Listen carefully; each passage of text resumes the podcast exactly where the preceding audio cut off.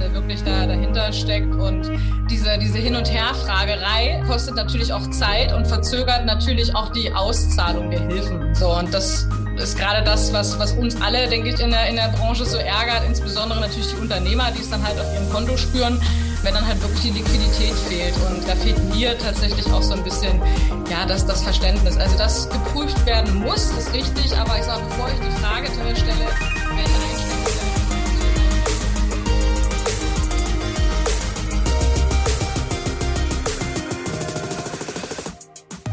Herzlich willkommen zur 74. Ausgabe des ET Latoga Gastro Briefings.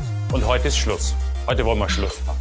Und zwar mit dem Thema der Schlussabrechnungen. Die ganzen Überbrückungshilfen, Thematik, gab es nochmal richtig Stress zur Monatsmitte äh, im Juni, als sie abgelaufen sind. Das ist jetzt knapp drei Wochen her. Und äh, wie sieht's denn jetzt aus? Was passiert jetzt? Worauf muss ich mich einstellen? Was kann ich noch tun oder was kann womöglich noch gefährlich für mich werden? Das werden wir uns heute angucken. Und dazu habe ich zwei wunderbare Gäste äh, heute mit eingeladen. Äh, da haben wir einmal unsere Kollegin, die Jessica aus Hamburg. Hallo nach Hamburg. Moin, moin nach Hamburg. Moin, moin nach aus Hamburg. Und äh, auf der anderen Seite oder tief im Süden in München Zwinger daheim ist Nils Jung, mit dem wir auch schon einige Webinare auch zur Überbrückungshilfe 2 und 3 äh, gemacht haben. Hallo Nils, Servus nach München. Ja, Servus aus München, hallo. Vielleicht stellt ihr euch mal kurz unseren Teilnehmern vor. Diese, ihr habt ja in euren Kanzleien jeweils das Thema Überbrückungshilfen von Anfang bis Ende begleitet. Es steckt unglaublich tief in der Materie drinnen. Ähm, vielleicht mal kurz ein Bild äh, zu jetzt so aus eurer Perspektive auf diese ganzen Überbrückungshilfen. Jessica, magst du vielleicht anfangen? Gerne. Ja, erstmal moin aus Hamburg in die Runde. Ähm, wir in Hamburg haben natürlich auch bei ETL Atoga Gastronomie-Schwerpunkt. Ähm, deswegen obliegt uns dieses Thema natürlich sehr. Wir haben das Ganze zentralseitig gesteuert. Das heißt, es lief überwiegend über meinen Tisch, natürlich unter ja, Hilfestellung der ganzen Sachbearbeiter, der Buchhalter, weil man natürlich auch Zahlen braucht, um diese Anträge zu stellen. Und ja, deswegen freue ich mich heute mit in der Runde zu sein. Und ähm, ich glaube, unsere Kanzlei, genauso wie einige andere Steuerberatungskanzleien in Deutschland, machen drei Kreuze, wenn denn die Wirtschaftshilfen wirklich mal abgegolten sind. Und wir hoffen natürlich nicht, dass noch ein weiterer Lockdown oder irgendwas dementsprechendes kommen sollte, was eine erneute Wirtschaftshilfe notwendig macht. Ja, genau. Und aus München, Nils Jung, mein Name, hallo, Atoga ähm, Kanzlei München. Wir haben auch ähm, eben als Atoga Kanzlei einen Schwerpunkt eben Gastronomie, Hotellerie. Wir haben da viele hundert Mandanten und wir haben jetzt zwangsweise sehr viel Expertise gesammelt eben in dem Bereich. Und äh, genau, das äh, muss jetzt alles äh, quasi in der Schlussabrechnung äh, eben nochmal aufgenommen werden. Äh, viele Mandanten sprechen uns darauf an, wann können wir Schlussabrechnung einreichen, macht es Sinn, jetzt was einzureichen? Und äh, genau darüber geht's jetzt. Und äh, da wollen wir Ihnen jetzt nochmal ähm, eine kleine Anleitung geben. Vielleicht an der Stelle nochmal der all, allseitige oder jedes Mal der Hinweis, Nutzt gerne den Chat, um eure Fragen loszuwerden. Wir sind heute hier, um auch den, ja, den Fragen aus der Praxis äh, eine Antwort zu geben. Das ist bei allen Überbrückungshilfe-Webinaren äh, so gewesen, auch bei den Seminaren. Das ist aber auch genauso äh, zu all den anderen Themen, die wir im Gastro-Briefing behandeln. Dialog ist allemal besser als Monolog, also gerne in die Tasten hauen und deine Fragen loswerden. Das was wir draus machen, ist das, was wir reingeben in diese Geschichte. Ja, jetzt muss ich mal kurz auf meinem Speaker äh, äh, blicken, denn äh, so Schluss fühlt sich das nämlich gar nicht an, wenn man sich die Zahlen mal anguckt, wie es denn da aussieht. Da haben wir also bei der Überbrückungshilfe 4 fast 130.000 gestellte Anträge. Davon sind sage und schreibe 36.000 äh, per 1. Juli bearbeitet gewesen. Also da ist noch richtig äh, was zu tun. Äh, das heißt eine Quote von 72 Prozent. Äh, 5,3 Milliarden sind beantragt. 1,2 ausgezahlt. Auf 4 Milliarden warten die Unternehmerinnen und Unternehmer noch. Also da gibt's äh, noch einiges an Arbeit. Aber auch die Überbrückungshilfe 3 Plus, da sind 210.000 Anträge äh, gestellt worden. 170.000 sind bearbeitet. Das heißt, da sind immer noch 20 Prozent offen und etwa 2,3 Milliarden an Hilfen nicht ausgezahlt.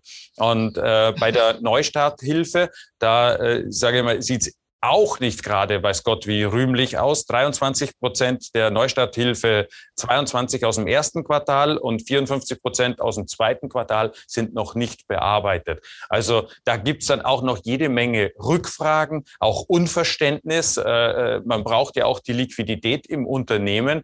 Ähm, Jessica, wie sieht es da bei euch aus? Wie ist der Status quo bei euch in den Kanzleien? Im Moment hat man ja so das Gefühl, in den Medien ist ja nicht mehr so viel Rede von den Überbrückungshilfen. Da haben andere Themen den Rang abgelaufen. Aber wie sieht es denn in der Praxis aus? Also andere Themen haben klar in den Medien äh, derzeit ähm, Priorität, wie, wie, du schon sagst, Erich, das ist richtig. Ähm, bei den Überbrückungshilfen sind wir bis einschließlich Überbrückungshilfe 3. Das heißt, ähm, bis zur Überbrückungshilfe 3 äh, ist es ja wirklich relevant für die Schlussabrechnung Paket 1. Man hat das ja bewusst differenziert in zwei Pakete. Und das Paket 1 umfasst jetzt halt die November- und Dezemberhilfe, die Überbrückungshilfe 1, 2 und 3. Natürlich parallel zu betrachten, immer gerade für Solo-Selbstständige und Einzelunternehmer die, ähm, die Neustarthilfe. Und das Paket 2 wird dann die Ü3 Plus und die Ü4. Wir hoffen mal nicht, dass es noch eine Ü5 geben wird, aber die U-Richtlinie ist ja eh abgelaufen Ende Juni.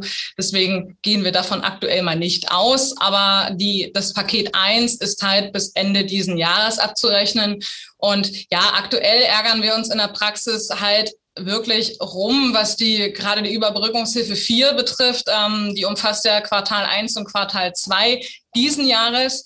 Und wenn man bewusst gerade für, für Gastronomen äh, insbesondere Anträge stellt, die Januar, Februar und vielleicht noch den März betreffen, aber die anderen Monate nicht, ähm, man musste natürlich aber für die anderen Monate schon noch die, die Umsätze, den Umsatzvergleich ähm, anführen.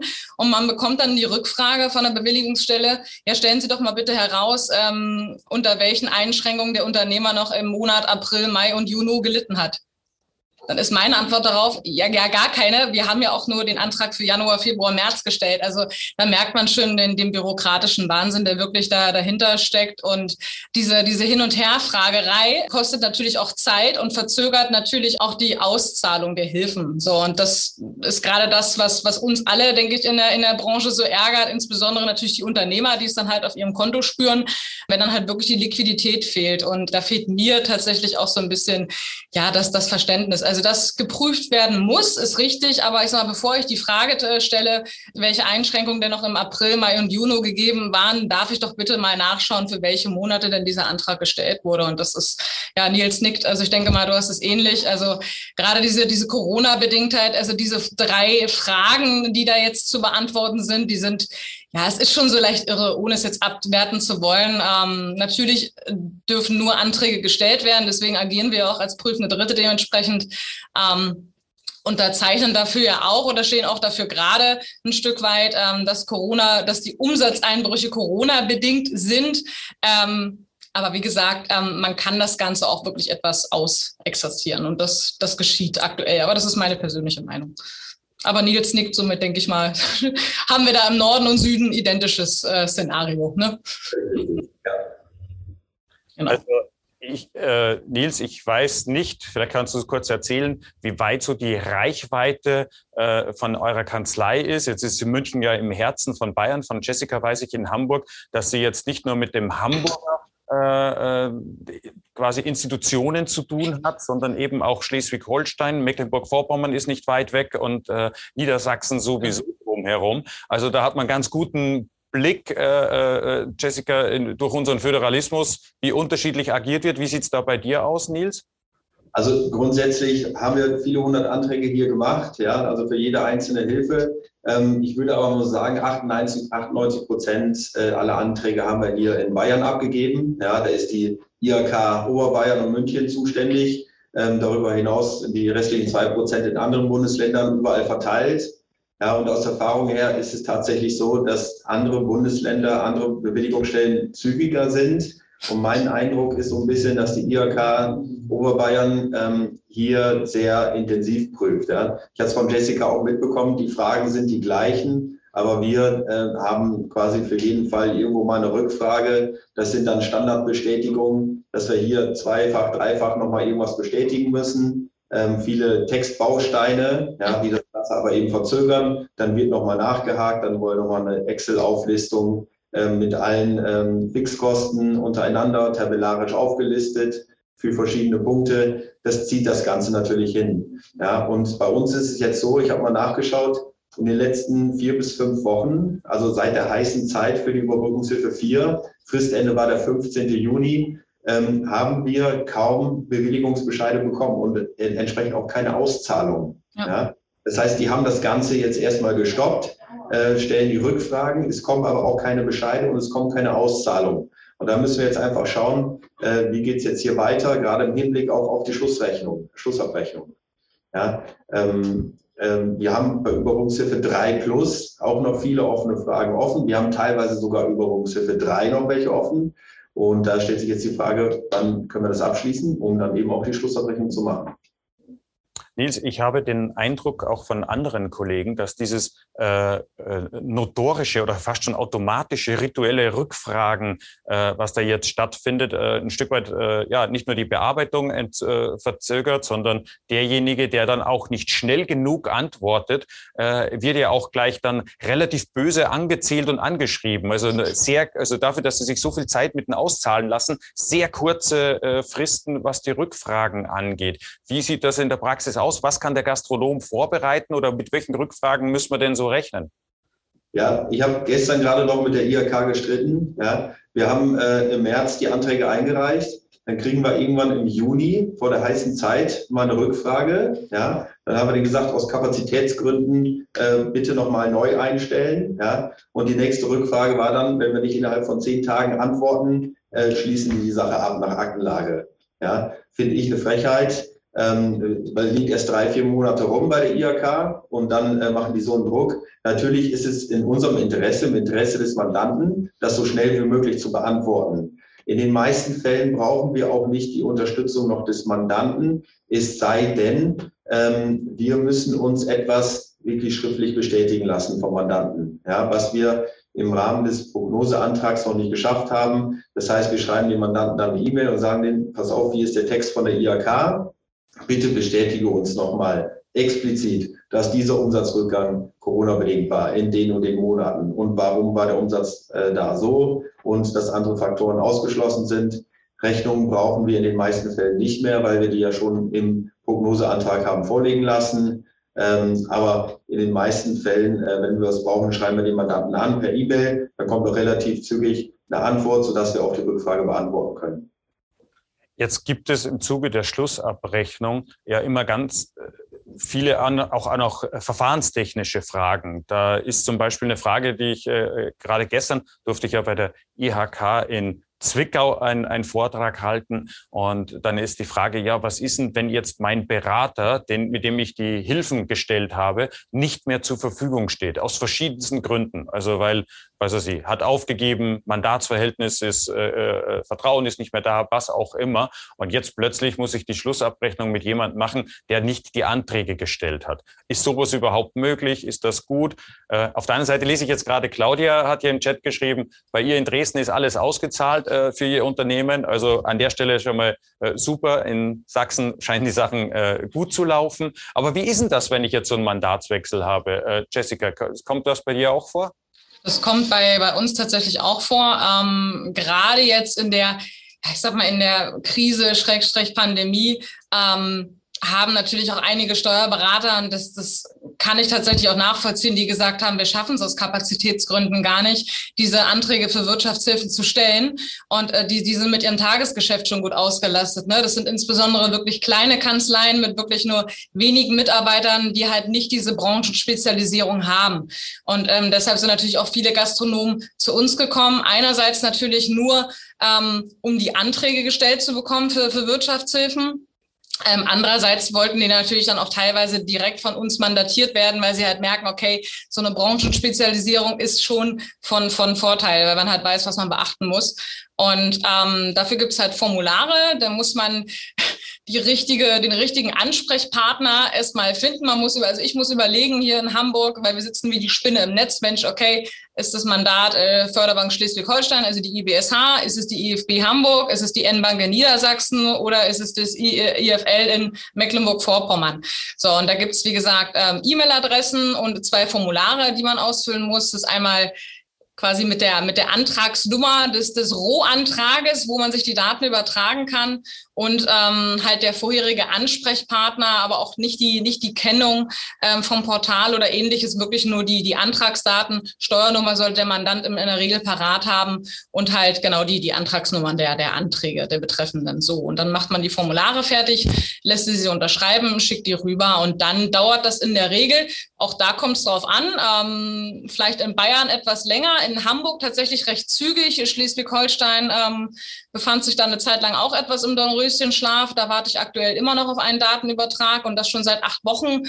Ähm, gut, ich meine, bis Jahresende haben wir Zeit, diese Schlussabrechnung zu erstellen, aber dadurch, dass das Ganze ja kumuliert betrachtet werden muss, das heißt November, Dezember, Ü1 bis einschließlich Ü3, ähm, brauchen wir natürlich alle Daten, gerade wenn der Mandatswechsel jetzt innerhalb dieser Zeit erfolgt ist. Ne? Beispielsweise der Vorberater jetzt November- und Dezemberhilfe beantragt hat, und wir dann die Ü1, Ü2 und Ü3. Das muss natürlich kumulativ betrachtet werden. Also da brauchen wir schon die Daten. Die werden uns dann aber, wenn der ähm, Übertrag vollzogen wurde, im Mandantenportal zur Verfügung gestellt. Also somit sehe ich dann alles, was beantragt wurde.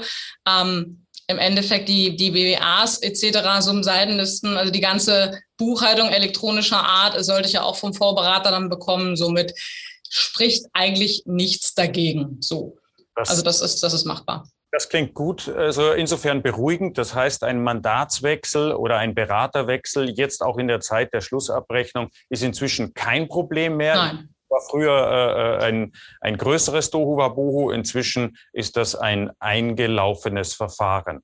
An der Stelle schreibt uns Doris äh, gerade, die auch äh, ein anderes Thema anspricht, was oft gefragt wird, nämlich der Wechsel des Beihilferegimes. Also wenn äh, äh, äh, an der Stelle dann zum Beispiel eben äh, ja in die Überbrückungshilfe rein möchte, statt in die äh, äh, ja in diese ähm, äh, Neustarthilfe, also von der Neustarthilfe die andere. Ich wechsle das Beihilferegime. Oder meinetwegen gibt es ja auch hier bei der Überbrückungshilfe zwei die Möglichkeit von, die war ja unter den Fixkosten nur beantragbar und jetzt ja. kann man sie dann doch im Nachgang im Zuge der Schlussabrechnung in die Kleinbeihilfe, also ohne konkreten Schadensnachweis äh, hinüberführen. Wie sieht's denn da aus, wenn ich das Beihilferegime äh, wechseln möchte? Äh, Doris schreibt hier von äh, sogar großer Wut, weil äh, ja, es wurde alles beantragt, alles gemacht, getan. Ihr Berater hat sich äh, auch gut Mühe gegeben, wie sie schreibt. Also sie steht da voll hinter ihm und äh, da kommt aber nichts. Also da, da muss man jetzt differenzieren. Also ähm, zum einen, wenn ich das Beihilferegime wechseln will, so wie du gerade gesagt hast, von der, von der Fixkostenhilfe beispielsweise oder idealerweise zur Kleinbeihilfe gegebenenfalls kumuliert mit den Minimis, das kann ich tatsächlich in der, in der Schlussabrechnung tätigen. Also ich habe ja schon einige Schlussabrechnungen erstellt. Das ist kein Problem. Das kann ich da immer noch ändern. Das ist auch unabhängig von der Förderbank. Ähm, ich hatte diese Frage aber schon vor einigen Monaten mal bei unseren verschiedenen Förderbanken platziert. Ähm, Schleswig-Holstein sagte ganz entspannt Schlussabrechnung, so wie es im Endeffekt jetzt sich auch darstellt. Hamburg sagte nein, zwingend einen Änderungsantrag stellen. Im Nachhinein betrachtet war das nicht, nicht nötig. Ähm, von der N-Bank habe ich immer noch keine Antwort. Also die Frage habe ich, glaube ich, vor knappen drei Monaten platziert, somit ähm, spannend, aber es ist in der Schlussabrechnung möglich. So, wenn Doris, wenn du jetzt wechseln willst von einer, ich sage jetzt mal beispielsweise von einer Neustarthilfe zur Überbrückungshilfe, ist das durch einen Änderungsantrag möglich. Ähm, das muss man sich allerdings freischalten lassen. Halt bitte Rücksprache mit deinem Steuerberater. Der kann das beantragen, dass ihm diese Option, ach so, ist bereits alles passiert. Ja, super, genau. Ähm, aber viele, wie du, wie du schon, oder wie ich das raushöre bei dir, ähm, viele haben vorher nicht nachgerechnet, was denn für den Mandanten günstiger ist, ob Neustarthilfe oder halt äh, Überbrückungshilfe. Ähm, da habe ich auch einige Szenarien durch, weil Neustarthilfe war ja in der Regel schneller beantragbar. Da brauchte man sich ja überhaupt nicht äh, mit den förderbaren äh, Fixkosten ähm, ausrechnen. Aber klar, wenn sich es im Nachhinein noch anders darstellt, dann kann man immer noch wechseln. Das ist noch möglich, genau. Wir haben Nils, auch einige Rückfragen bekommen zu dem Thema Transparenzregister und Eintrag ins Transparenzregister. Das ist ja zwingend Voraussetzung, wenn ich Überbrückungshilfe beantragen wollte. Äh, manche haben dann diese Einträge auch selber vorgenommen. Äh, und wie das so ist, da geht es einem wie den Leuten. Man macht Fehler bei der Beeintragung und womöglich ist das Transparenzregister formal nicht richtig ausgefüllt. So, und dann habe ich die Schlussabrechnung, da guckt einer rein und rümpft die Nase. Kennst du so eine Situation? Ähm, jetzt konkret noch nicht. Also, da, dass es wirklich jetzt einen Risikofall gab, weil ähm, falsche Eintragungen da sind. Wir unterstützen natürlich auch die Mandanten bei den Eintragungen ins Transparenzregister. Ja, es ist ganz wichtig, das wurde jetzt nochmal aktuell zum 30.06., weil gewisse Fristen abgelaufen sind. Wichtig ist allerdings, also die Fristen sind abgelaufen, wer es noch nicht gemacht hat, bitte so schnell wie möglich machen weil spätestens zum Zeitpunkt, wo wir die Schlussabrechnung einreichen und jemand von der Bewilligungsstelle reinschaut in die Schlussabrechnung, muss diese Eintragung da sein. Und das ist umso wichtiger, wenn es um verbundene Unternehmen gibt. Ja, das heißt, wenn ich zwei Einzelunternehmen habe, wenn ich noch eine Beteiligung am, an einer Kapitalgesellschaft habe, Hotellerie, Gastronomie, Metzger, äh, Imbiss, Restaurant, irgendwas. Ganz wichtig, dass diese Eintragungen da sind, weil im Endeffekt ähm, lassen sich die Bewilligungsstellen äh, das Recht geben, diese Anträge abzulehnen ja, oder zurückzufordern. Und ähm, deswegen ganz wichtig, Strafen werden zwar erst nächstes Jahr festgesetzt für Nichteintragung ins Transparenzregister, aber ähm, wir als Steuerberater müssen uns das bestätigen lassen, dass dieser Eintrag da ist. Und im besten Fall natürlich auch korrekt, ja, weil sonst besteht einfach das Risiko, wenn man es selber macht, einfach schnell äh, wirtschaftlich Berechtigte irgendwo einhacken im Portal, dass es falsch ist und man dadurch den Anspruch verliert im schlimmsten Fall. Das wollen wir auf gar keinen Fall riskieren. Äh, Verena fragt nach, sie ist also betreibt eine Eckkneipe ohne Außenbereich und kämpft jetzt damit, dass jetzt quasi alle nach draußen strömen und äh, ja, drinnen das Geschäft momentan nicht so läuft, ist das genügend Grund, um die Überbrückungshilfe 4 zu beantragen. Dem ist jetzt, möchte ich jetzt noch gerne hinzustellen, dass die Beantragung seit 15. Juni nicht mehr möglich ist, aber mhm. vielleicht hast du es beantragt äh, und äh, äh, Verena und fürchtest jetzt so ein bisschen, dass das als Grund nicht ausreichend ist. Wie ist da eure Einschätzung? Ich sag mal, erstmal muss ja der, der ähm, Umsatzeinbruch mindestens 30 Prozent betragen. Ich gehe jetzt einfach mal davon aus, Verena, dass es bei dir so ist. Ähm, und ich sag mal, ich würde das schon, also ich kenne jetzt die Lage der Kneipe nicht, ähm, aber so aus den, aus den Punkten, die, die Erich jetzt vorgelesen hat aus deiner Frage, ähm, würde ich schon sagen, dass es auch Corona-bedingt ist, weil natürlich ähm, die Bevölkerung sich immer noch zurückhält, was Veranstaltungen in geschlossenen Innenräumen betrifft. Einfach jetzt gerade wieder in der Zeit der, der steigenden Inzidenz. Ich meine, die Zahlen klettern ja gerade wieder nach oben. Die sogenannte Sommerwelle ist ja gerade im vollen Gange. Ähm, das würde ich schon als Corona-bedingt einstufen. Ähm, aber wie gesagt, das gerne als unverbindliche Aussage werten, weil mich natürlich auch interessieren würde, was jetzt im Zeitraum der Ü1, Ü2, Ü3 und so weiter bei, bei dir gelaufen ist. Also das ähm, müsste man sich dann im Detail mal anschauen. Aber generell klar, wenn du, wenn du weniger Kunden definitiv verzeichnest, insbesondere in den Innenräumen, und ähm, du halt auch noch eine Zurückhaltung der, der Kunden spürst, dann würde ich das schon als Corona-bedingt sehen, ja.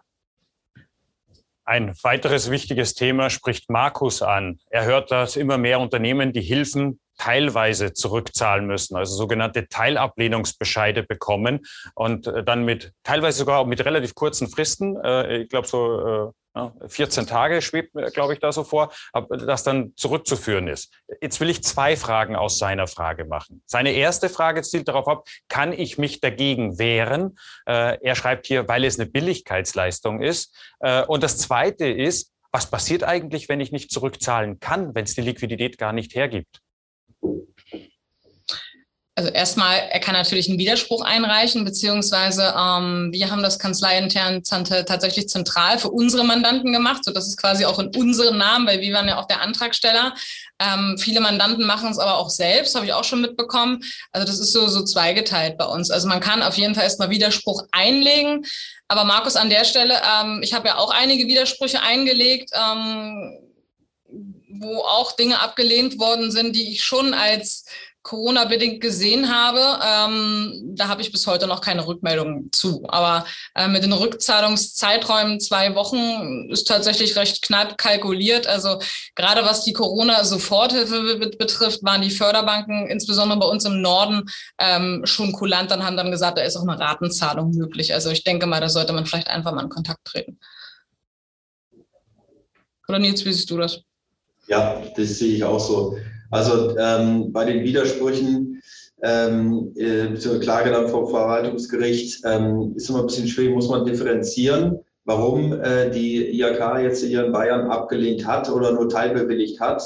Ja, in den Fällen, äh, den Teilablehnungsbescheiden, die wir jetzt hatten, da betraf es eigentlich ausschließlich Umbaumaßnahmen, ja, ähm, Corona-bedingte Hygienemaßnahmen, Umbaumaßnahmen und so weiter, äh, Digitalisierungskosten wo die IHK einfach angefangen hat, also auch nach zehn Rückfragen, wo wir die Sachverhalt aufgeklärt haben, die Sachen einfach pauschal rauszustreichen äh, äh, mit einer fadenscheinigen Begründung. Also da sage ich dem Mandanten auch äh, ganz klar dagegen vorgehen, ja, weil die Chancen ähm, sind da eigentlich relativ hoch, dass man irgendwo gewinnt. Nur die Frage ist, wann gewinnt man? Ja, wie lange dauert das? Ähm, wir haben einige Sachen haben wir jetzt ausgelagert an ähm, Rechtsanwälte, die sich darum kümmern dann ist die IHK auch relativ schnell und beauftragt Rechtsanwälte irgendwo in Nordrhein-Westfalen, ähm, die sich wahrscheinlich zentral darum dann kümmern. Aber es zieht sich eben. Ja? Also der Mandant hat da keine Rechtssicherheit, äh, geht überhaupt irgendwas und wenn ja, wann? Ähm, auch im Hinblick auf die Schlussabrechnung, da ist noch sehr viel Unsicherheiten drin. Vielleicht noch mal kurz die Erläuterung des Begriffs Billigkeitsleistung, weil äh, man hat ja bewusst dieses Instrument gewählt, um eine juristische Anfechtbarkeit so gut es geht zu unterbinden. Äh, Nils, was heißt denn Billigkeitsleistung äh, im juristisch sauberen, konkreten Sinne? Ja, ich bin kein Jurist, nur Steuerberater, aber im Endeffekt, äh, ja, wenn ich das jetzt mal umgangssprachlich formuliere, heißt es, äh, niemand kann äh, das wirklich einklagen. Ja? Im Endeffekt heißt es so, ähm, das Bundesministerium macht sich die eigenen Spielregeln. Ja? Und äh, wenn die keine Lust mehr haben, dann können sie das Ganze wieder streichen. Das hat man ja auch äh, daran gesehen, dass die die FAQs aufstellen und ständig ändern. Ja, mhm. auch noch eine ungeklärte Frage. Ähm, die wurden ständig geändert. Man hat einen Antrag eingereicht. Ja, im März, da waren die FAQs so, äh, so, die Fixkosten waren beantragbar. Und jetzt mal äh, dumm gesprochen, zwei Monate später wurden diese Fixkosten rausgestrichen. Ja, so jetzt haben wir den Antrag rein, eingereicht und äh, damit kalkuliert, dass wir es erstattet bekommen. Und dann sagen die später, nö, ist nicht mehr, weil das sind meine Spielregeln. Ja, und äh, hat man jetzt Rechtsschutz? Äh, wie ist es in der Schlussabrechnung? Ja, ich habe Gelder bekommen, die jetzt nicht mehr beantragbar sind durch geänderte FAQs. Muss ich die zurückzahlen in der Schlussabrechnung? Das ist noch ungeklärt. Äh, da sind wir gespannt. Ähm, aber im Endeffekt Billigkeitsleistungen, die machen ihre eigenen Spielregeln. Und ähm, wenn sie nicht mehr wollen, dann ist nicht mehr so. Das haben wir jetzt in verschiedenen Details mal gesehen, dass sie es so auch gehandhabt haben. Ist die Frage, wie damit dann umzugehen ist. Das, bald wissen wir mehr. Einen Satz, den ich in diesen äh, Teilablehnungsbescheiden immer wieder lese, ist, dass wenn ich gegen diesen Bescheid vorgehen möchte, erstmal die Hilfen zurückzuerstatten wären. Das steht da so, also schwarz auf weiß. Ähm, habt ihr das bei einem der äh, Anträge gemacht, Jessica? Wurde das? Nein. Nein, nein, nein. Also es steht drin, ich, ich kenne den Satz auch, ähm, aber ist bisher tatsächlich bei den Widersprüchen, die wir eingereicht haben, sind noch keine Gelder zurückgeflossen. Ähm, ich wüsste tatsächlich jetzt auch nicht konkret, mal jetzt abgesehen von dem Satz, wieso, ähm, aber solange da keine Aufforderung kommt oder auch keine, keine, Stellungsnahme, keine Stellungnahme der Bewilligungsstelle zu unserem Widerspruch, der ja auch begründet ist. Ne? Also wir schreiben ja nicht nur den einen Satz rein, wir widersprechen Ihrem Teilablehnungsbescheid, sondern liefern dann natürlich schon eine Begründung, wie unsere Sichtweise ist, auch unter Bezugnahme der, der FAQ. Und das, was Nils auch gerade sagte, ähm, die FAQs ändern sich. Also das ist im Endeffekt unsere Rechtsgrundlage, diese, diese Anträge zu stellen. Ähm, ich habe immer zugesehen, ich bin auch der Meinung, ich habe es nicht immer geschafft, äh, mir immer die, die aktuellste, wirklich immer alle Versionen der FAQs abzuspeichern, sodass man wirklich sagen kann, okay, dieser Antrag wurde am 17.03. gestellt, ne? das sind die letzten geänderten FAQs vom, vom 15.03., danach wurden sie erst am 20.03. wieder geändert, also dass man da immer noch hat, was hat, worauf man sich beziehen kann. Aber wie gesagt, es sind letztlich FAQs und keine Gesetze und das ist, ja, also aber gut, das ist ein Punkt, der, der war eh speziell in dem ganzen Prozedere. Genau. Also letzte Frage picke ich noch die von Jörg raus. Äh, Jörg äh, spricht eben auch diese Veränderungen in den FAQs an und äh, das insbesondere bei dem Thema der Hygienemaßnahmen oder Hygienekonzept. Äh, entspricht das Hygienekonzept wirklich, äh, sage ich mal, dem Schutz oder der Verhinderung einer Infektion von Corona. Und das ist in etlichen Fällen auch mit äh, ja, äh, leicht zu verwechseln äh, dem Sanierungsrückstau äh, gewesen. Also dass der eine oder andere äh, seinen äh, ja, substanziellen äh, äh, baulichen Zustand dadurch ausgeglichen hat, dass er jetzt mit einem Beihilfe oder mit dem, durch die Beihilfen mit einem Hygienekonzept versuchte, das zu beheben. Äh, das ließ ich sehr oft in diesen Teilablehnungsbescheiden, dass dann alles, was irgendwie mit Fliesen und Gäste-WC zu tun hat, an der Stelle kategorisch, äh, wenn da was drinnen steht, äh, Ablehnung zufolge sind. Ist das etwas, was ihr auch beobachtet? Tatsächlich ja. Also gerade was du sagtest, Erich, ähm, Sanierung von WCs ähm, habe ich tatsächlich hier im, im, ja, ich sag mal, im norddeutschen Raum auch viel gesehen, ähm, dass dann wirklich die Bewilligungsstellen, auch unabhängig davon, ob es jetzt Schleswig, äh, Holstein, Hamburg oder auch Mecklenburg-Vorpommern betrifft, die dann wirklich sagen, ja, okay, das ist total toll, dass du deine WCs saniert hast. Klasse.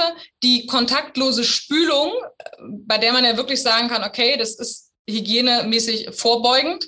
Ähm, die ist erstattungsfähig, aber an sich die, die, die Schüssel und alles drumherum und die neuen Fliesen nicht.